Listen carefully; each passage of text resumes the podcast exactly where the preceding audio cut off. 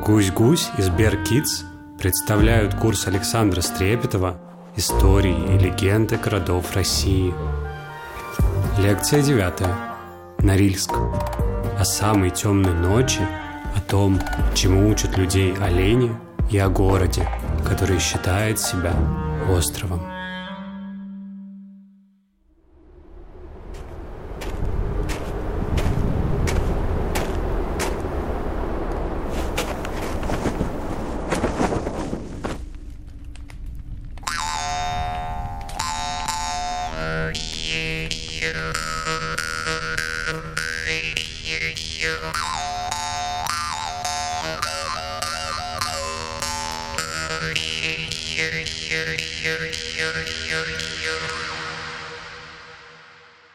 Норильск – это символ севера.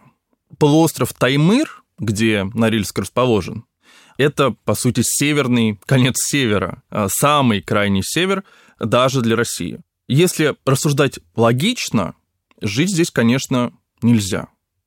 Ну, во-первых, здесь очень холодно. Во-вторых, почти полгода здесь темно. В-третьих, ураганный ветер. В-четвертых, грязный воздух. Тем не менее, сегодня в Норильске живет 180 тысяч человек, а раньше жило еще больше. И это один из самых удивительных городов на Земле.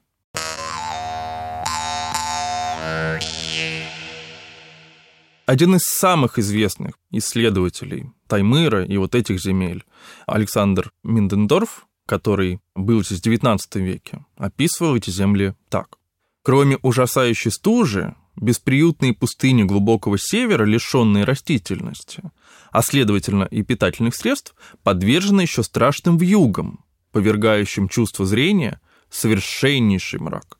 Эти бураны во время своего действия налагают покой на всех животных. Мрак в течение зимней половины года заставляет, конечно, думать, что глубокий север совершенно непригоден для проявления животной жизни. Ну и вот когда приезжаешь на Рильск сегодня, ты думаешь про то, что ты видишь, примерно теми же самыми словами. И тем не менее, земли эти, несмотря на всю их суровость, не только животной жизнью населены, но и людьми достаточно давно. Здесь веками живут коренные народы севера. Это и энцы, и ненцы, ингоносани, и венки, долгане. Ну и, конечно, о своей непростой жизни в этих условиях и о том, что они обнаружили когда начали осваивать э, земли Крайнего Севера, они слагают об этом и легенды, и сказки, и истории.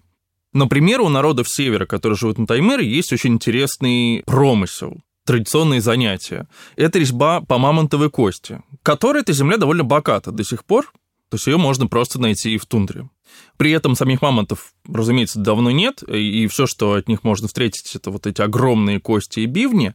Часто их можно встретить э, в болотах или в озерах. Поэтому, ну, не имея никакого представления, что же это были за животные, которые оставили здесь настолько невероятно огромные кости, в преданиях народов севера мамонт представляется рыбой, которая живет в местных озерах и которую, в общем, до сих пор можно там встретить, особенно если плохо себя вести рядом с водой. Ей пугают местных детей. Когда я был на Таймыре, я познакомился там с пожилой женщиной, она была нгоносанка, и она рассказала мне, что в детстве, когда она была сама маленькой еще девочкой, она жила в тундре с своими родителями. Они занимались традиционным хозяйством, они пасли оленей. И в детстве она была убеждена, что весь мир абсолютно представляет собой тундру, одну большую тундру, и больше в нем э, просто ничего нет. И весь мир населен исключительно нагоносанами, и венками, и другими народами севера, которые были ей знакомы.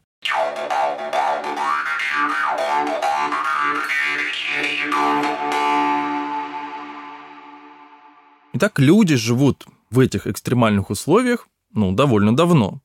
Когда-то, придя сюда, они научились одомашнивать оленей. Олени, к слову сказать, это самый поздний одомашненный э, человеком вид. И, ну, в том числе, народы, которые пришли сюда, ну, можно сказать, что они учатся у оленей и тому, как здесь следует жить. То есть в зависимости от сезонов Олени мигрируют по этой территории с течением там, года. Они не держатся на одном и том же месте. Когда наступает вот суровая темная ночь и зима, они перемещаются чуть южнее. Когда наступает лето, они э, находят себе какие-то новые пастбища. И также в течение столетий здесь э, проводят время и люди, которые поселяются здесь вслед за оленями. Они кочуют вместе с оленями от сезона к сезону. Ну и учатся также чрезвычайно экономно использовать довольно скромные ресурсы, которые здесь есть. Но, конечно, никаких городов на протяжении вот этих столетий народы севера, коренные народы здесь не строили. Не только потому, что их образ жизни в целом был другим, но и потому, что города здесь строить кажется просто неразумным. И тем не менее, в невозможных условиях, в невозможном месте, вопреки всему, город здесь все же появился. И в этой лекции я расскажу о том, как и почему это произошло.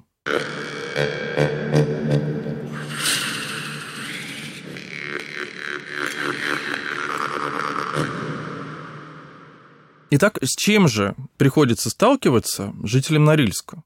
Ну, для начала давайте попробуем представить, как живет ну, самый обыкновенный норильский школьник. Ну, во-первых, большую часть года в Норильске зима и холод, лежит снег. И что такое при этом зима в Норильске? Температура здесь зимой достигает иногда минус 60 градусов. То есть при такой температуре можно одеться в хоть сколько одежды, все равно тебе будет холодно. При этом а, дома ты никогда не можешь открыть окно, потому что еще дует ужасный северный пронизывающий ветер, поэтому дома ужасно душно и жарко, а снаружи совершенно невероятный холод.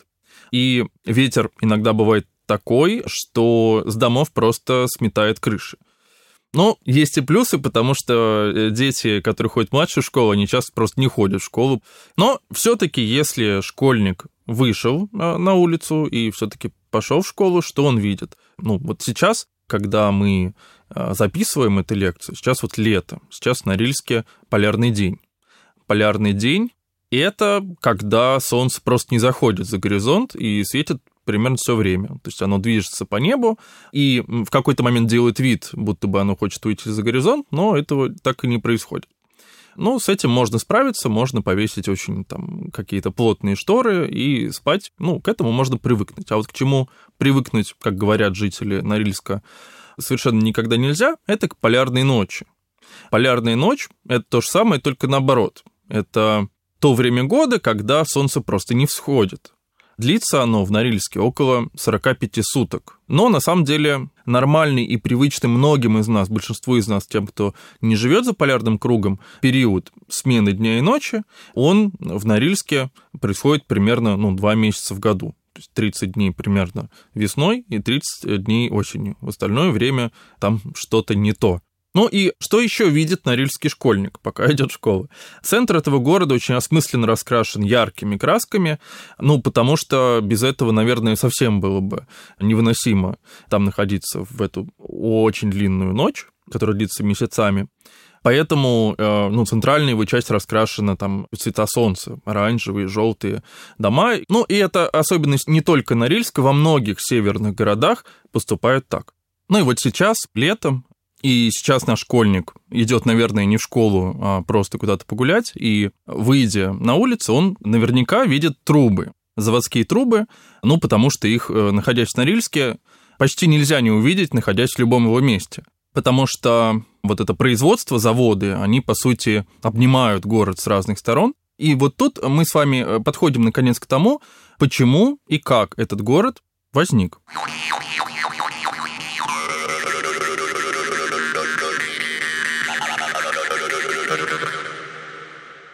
Окрестности Норильска, они очень богатые залежами металла, в первую очередь меди. Э, люди очень давно об этом узнали, и эти природные богатства, которые здесь есть, они привлекали людей еще в древние времена. Об этом мы знаем из археологических раскопок в том числе. Медь здесь добывали, а, но строить здесь постоянное поселение никто не решался. Но в 20 веке уже у советского государства появилась идея в таком невероятно суровом и сложном месте организовать предприятие по добыче и обработке металлов. То есть основной причиной существования Норильска можно назвать все-таки идею вполне конкретных людей, которые приняли решение и захотели, чтобы здесь а, появился город. У него не было ни собора, ни Кремля, вокруг которого век за веком образуются какие-то улицы, бульвары, площади и так далее. А начинается он с медных руд, которые были открыты здесь, разведанные геологами ну, гораздо более подробно, чем раньше, уже в начале 20 века. И первым его зданием оказывается простой бревенчатый дом, который до сих пор в Норильске есть. Это дом, который построили для зимовки как раз советские ученые, геологи, исследовавшие эту местность. И главное имя, связанное с исследованиями этого края, это имя геолога, а, довольно знаменитого Николая Урванцева, который как раз возглавлял эту экспедицию. Еще через 15 лет здесь было решено запустить комбинат по переработке металлов и построить поселок. Но и здесь история Норильска отличается от того, как основываются и появляются многие другие города, потому что строят его не просто строители, а заключенные. Заключенные Норильского исправительного трудового лагеря.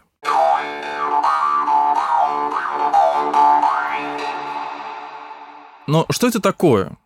По сути, в основе исправительно-трудовых лагерей лежит идея.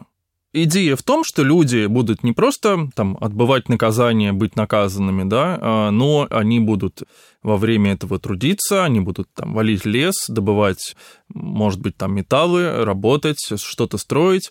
И таким образом вот дисциплинирующий такой, да, труд на благо других людей, он должен помочь им стать лучше. Идея звучит, в общем, не так уж и плохо, возможно, даже замечательно, но на практике ее воплощение, оно стало одной из самых страшных, конечно, страниц, ну, даже, наверное, в мировой истории. Потому что, ну, во-первых, часто люди попадали в такие лагеря по несправедливым обвинениям, а во-вторых, а, поскольку у них не было никаких прав, вся эта система превратилась в довольно жуткую форму рабства. И остановиться государство не могло и не хотело, поэтому лагерей этих становилось все больше и больше.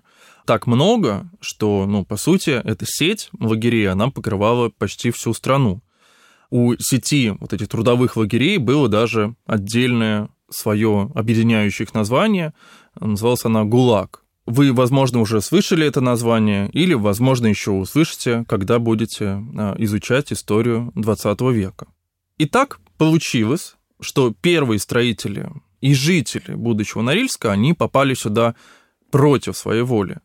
И вот мы с вами уже говорили про современного школьника в Норильске, но он все-таки живет уже в большом и достаточно благоустроенном городе, и несмотря на то, что действительно это по-прежнему экстремальные и непростые очень условия, но все же ему есть куда укрыться, где согреться. Сейчас э, здесь отапливаемые дома, электричество и много чего еще из благ цивилизации. А э, заключенные, которые осваивали эту территорию там впервые, они ну, вынуждены были обходиться совершенно без всего этого. Они сами строили себе бараки, первые дома. При этом жить приходилось в очень большой тесноте. В одном помещении могли жить там э, до 40 даже человек.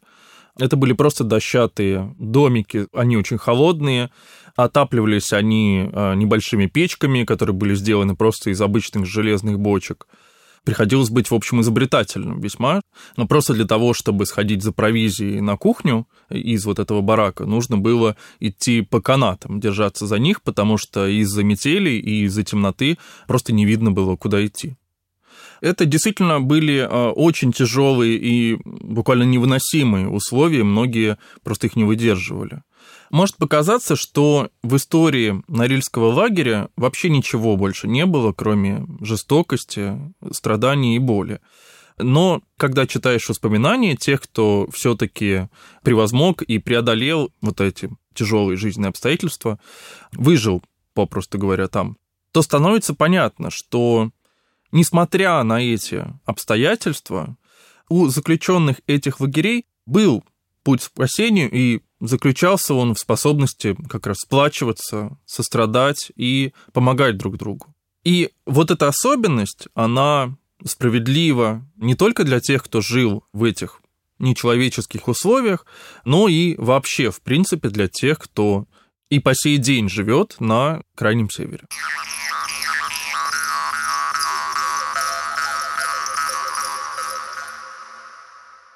Современный Норильск – это заводской город.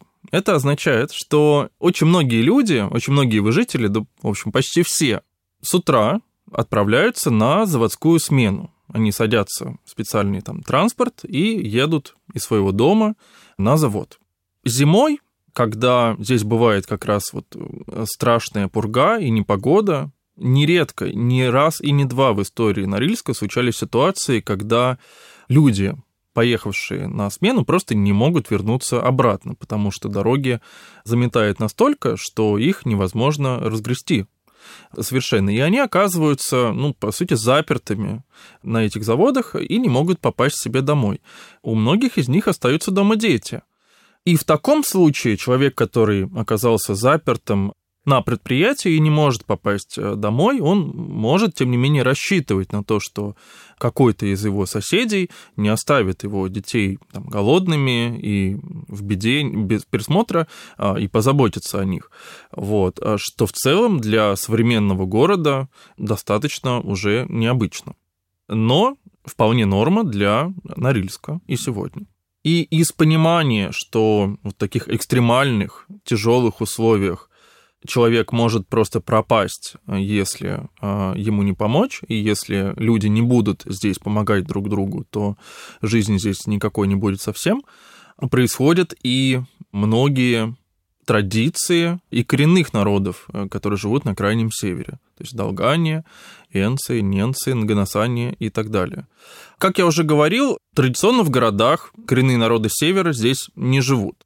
Они ведут свое хозяйство небольшими семьями, довольно далеко друг от друга, но традиция, которая объединяет все местные э, северные народы, традиции гостеприимства.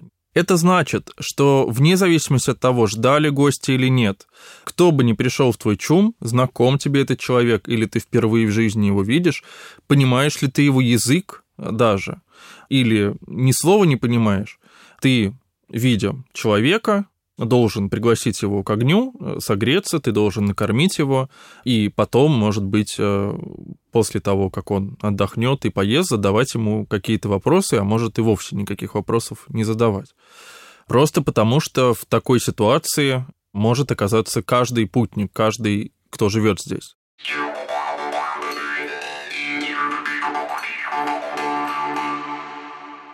Чтобы построить на вечной мерзлоте за полярным кругом на землях, где температура бывает минус 60, не просто поселок вахтовиков, а большой и по-своему красивый город, которым сегодня Норильск является, с его площадями и даже дворцами, нужно было, конечно, нечто большее, чем просто желание недра осваивать. Поэтому история Норильска – это история не только лагеря, но и история творческих и интеллектуальных усилий многих и многих людей, архитекторов, инженеров, строителей и ученых, которые специально приезжали сюда для того, чтобы сделать в этом месте действительно что-то невероятное. Собственно, самая главная проблема, которую должны были решить все эти специалисты, это проблема постройки зданий в условиях вечной мерзлоты. Что же такое, собственно, вечная мерзлота? Лето здесь очень короткое, а зима очень длинная, поэтому земля никогда до конца не успевает прогреться. И под довольно небольшим слоем почвы, на котором растут маленькие местные растения, березы, мхи и так далее, по которым ходят люди, находится огромный многометровый слой, по сути, льда, замороженной почвы, который не оттаивает просто никогда это не только с землей происходит здесь, а, то есть местные жители рассказывают, что ну, летом, когда они все-таки выбираются куда-то в местные озера покупаться, делать это надо так, чтобы не э, ступать ногами на дно, потому что на дне местных озер всегда лед. Какая же проблема с вечной мерзлотой? Ну, их две, на самом деле. Первое – это то, что вот эту замерзшую веками, вмерзшую в лед э, землю очень сложно просто-напросто пробить, чтобы построить основание, фундамент для здания. Но это даже не самое главное. Самое главное, что вечная мерзлота, вот этот огромный лед, это единственное, что удерживает Землю в устойчивом состоянии. А построенные здания, построенный дом, он начинает греть ее и размораживать постепенно. И тогда дом начинает просто ходить ходуном и может просто разрушиться. И такие примеры в Норильске тоже есть. Например, и сейчас можно увидеть вот ту часть, которую местные жители называют старый город. Это первая такая попытка выстроить здесь какие-то постоянные здания, ну и ровно из-за того, что вечная мерзлота начала из-за этого таять, жить в них стало просто невозможно. И инженеры, работавшие да, над э, проектом постройки Норильска, вот в этих местах, они придумали строить здания на сваях. По сути, это выглядит как дом на ножках, которые уходят очень глубоко, на много метров в, вниз в почву. Они позволяют ну, не соприкасаться, по сути дела, дому, жилой его части с землей. И поэтому земля не прогревается, и вечная мерзлота остается там, где она должна быть.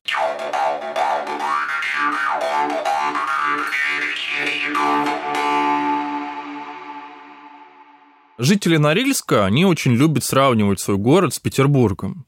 Вот одна из черт, которая, по их мнению, объединяет их с Петербургом, это так называемые дворы-колодцы.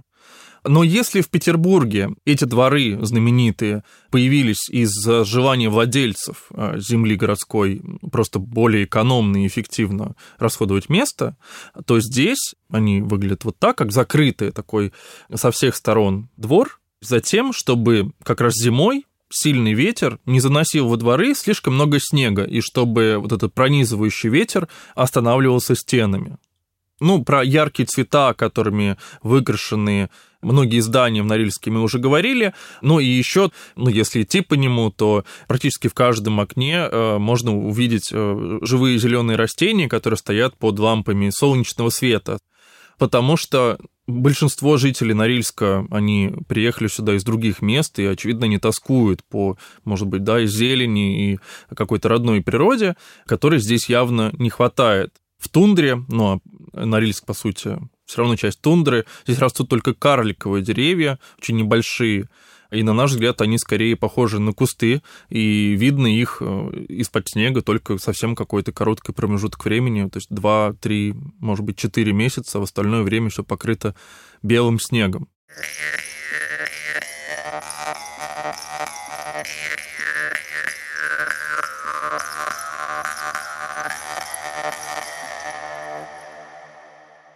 Ну и здесь вообще было очень большое пространство, конечно, для творчества и для э, всякого рода изобретений, которое позволило бы этим городом пользоваться. Некоторые из них так и остались нереализованными по разным причинам. Например, в какой-то момент э, советские инженеры и строители думали, что очень хорошей идеей было бы создать на крайнем севере, в Норильске в частности, такие огромные дома, э, которые включали бы в себя, ну, все буквально. То есть э, идея была в том, чтобы людям, которые живут в этом доме-квартале, им вообще не надо было особенно выходить на улицу, и, допустим, наш норильский школьник для того, чтобы попасть в школу, ему не надо было бы вообще покидать пределов этого дома, он просто бы шел по сети коридоров э, из своего дома прямо в школу и не видел бы ни бесконечной ночи, и ни, ни снега, и ничего бы с ним там не приключалось. Вот, он просто ходил бы по коридору туда и обратно. Но эта идея э, не получилась по разным причинам, но тем не менее проблема-то осталась. В Норильске действительно очень сложно перемещаться большую часть времени, потому что снега выпадает так много, что убирать его просто невозможно. И плюс вот этот невероятный ветер, который сдувает людей, просто ну, их может унести. Настолько он сильный, а, поэтому когда людям все же надо куда-то переместиться, они используют большие машины с большими колесами, все проходимые, на которые они еще иногда накручивают цепи и придумывают всякие другие приспособления, которые позволяют им вообще куда-то выехать из города, ну, например, там на природу хотя бы, потому что кроме как на природу, особенно из Норильска не то чтобы куда есть уехать. По сути, Норильск связан дорогами только с двумя местами. Это аэропорт и город Дудинка. Вот. В город Дудинка можно ехать по этой дороге только в теплое время года, и дорога это впечатляющая.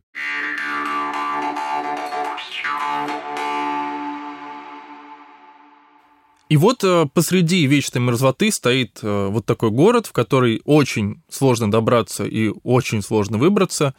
И люди, которые живут здесь, они это очень интенсивно и остро чувствуют. Поэтому, несмотря на то, что ни Таймыр, ни Норильск на острове ни на каком не находятся, обычно жители Норильска, когда говорят об остальной России, используют слово «материк». Как будто они находятся просто где-то в море, оторваны от всего.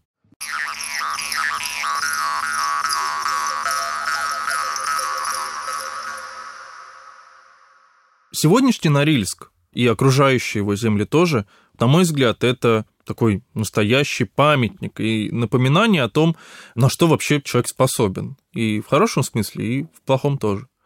Потому что, с одной стороны, действительно, там, ценой невероятных усилий и изобретательности, и героизма, и большого труда, в конце концов, получилось и получается до сих пор делать ну, практически невозможное. То есть подчинить себе вот эту вот очень суровую и очень э, непокорную природу и поставить ее себе на службу во многом и освоить эти места, сделать их домом для настолько большого количества людей. А, но одновременно это и а, напоминание о том, а, какую высокую цену приходится платить за такой эксперимент. Потому что сейчас жители Норильска, они страдают, конечно, не только от суровой зимы, климата и темноты, и оторванности от другого мира достаточно большой, но и от экологического загрязнения. Потому что сейчас Норильск считается ну, одним из самых экологически неблагополучных городов вообще в мире. И тем не менее, это большой, красивый и производящий впечатление город. Это город, который возник вопреки всему на Земле, где этого не могло случиться. И в каком-то смысле это напоминает фантастический роман, в котором люди отправились куда-нибудь на Марс и смогли построить там дворцы. Это была девятая лекция курса Александра Стрепетова «Истории и легенды городов России». В следующей лекции мы расскажем о Санкт-Петербурге, о Великом посольстве, о городе лаборатории и о сбывшейся мечте Петра I. Партнер этого курса – SberKids. Это детская карта, которую родители могут завести прямо в приложении Сбербанк онлайн –